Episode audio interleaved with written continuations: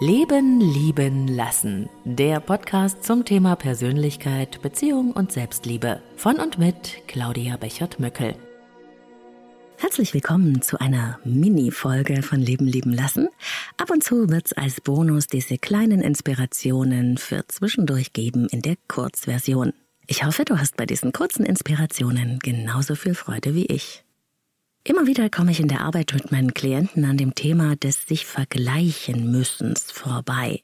Uns ständig mit anderen vergleichen zu müssen, das kann sehr belastend sein. Denn immer wieder gibt es ja jemanden, der besser ist als wir, der schneller vorangekommen ist, der schöner ist oder in irgendeiner anderen Weise eher losgelaufen.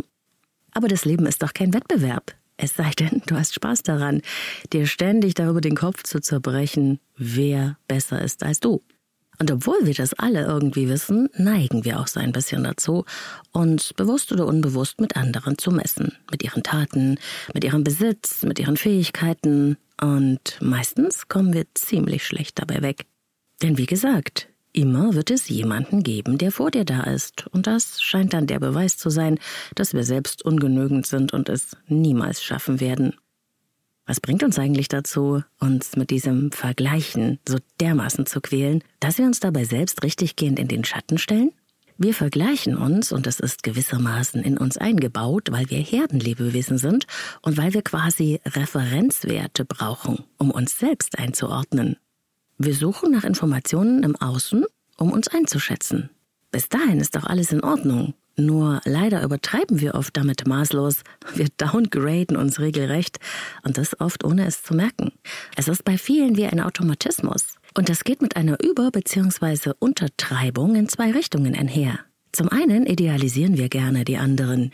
Wir sehen ja von außen nur deren Fassade. Was du auf Instagram siehst, ist nicht die Realität. Es ist das Bild, das dieser Mensch von seiner Realität zeigen möchte. Also nur ein Ausschnitt, der geschönt ist. Die dunklen Ecken und die Dreckecken, die siehst du hier ganz bestimmt nicht. Die siehst du aber bei dir, weil du dich ja möglicherweise aus dir selbst heraus aus einer Mängelperspektive anschaust. Wenn du innerlich schon negative Glaubenssätze mit dir herumträgst, die ich bin nicht gut genug, nicht schön genug, nicht liebenswert beinhalten, und du dich dann im Außen noch konfrontiert siehst mit diesen idealisierten Bildern, die du von anderen wahrnimmst, dann trifft das beides zusammen und führt zu einem Deep Impact. Kann man das ewige Vergleichen abstellen? Man kann es zumindest ein bisschen eindämmen. Und zuerst einmal ist es eine Entscheidung. Du bist nämlich einmalig auf der Welt. Niemand sonst ist wie du. Du kannst also, ob du willst oder nicht, egal was du tust, nur auf deine ganz eigene Art in die Welt bringen. Und niemals wie XY. Dann wärst du ja nur eine Kopie. Das bist du aber nicht. Du bist das Original. Punkt zwei, versuche anderen etwas zu gönnen. Anderen ihre Erfolge zu gönnen und sich mit ihnen darüber zu freuen, ist wirklich keine einfache Aufgabe. Wenn du es aber versuchst, wirst du bemerken, dass es sehr viel besser ist, sich mit anderen zu freuen, als ihnen insgeheim mit Groll gegenüberzutreten.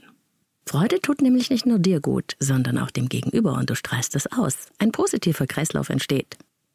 Und dann empfehle ich auch, dankbar zu sein für die eigenen Fähigkeiten, Begabungen und Erfolge.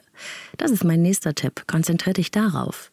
Freu dich über das, was du kannst und du erreicht hast und fokussiere dich bloß nicht darauf, was dir noch fehlt. Das passiert ab und zu, aber versuch dann immer wieder zu dem Punkt zurückzukommen, was dir schon alles gelungen ist, was du für tolle und wunderbare Fähigkeiten hast, wofür du dich selbst und wofür andere dich mögen.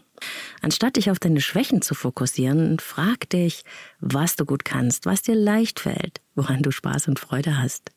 Zelebriere deine Stärken, sei stolz darauf. Bau sie auf und aus und setze diese Stärken ein, wo du nur kannst. Und bitte unterschätze nie die Kraft und Energie, die durch das Ausleben deiner Stärken entsteht.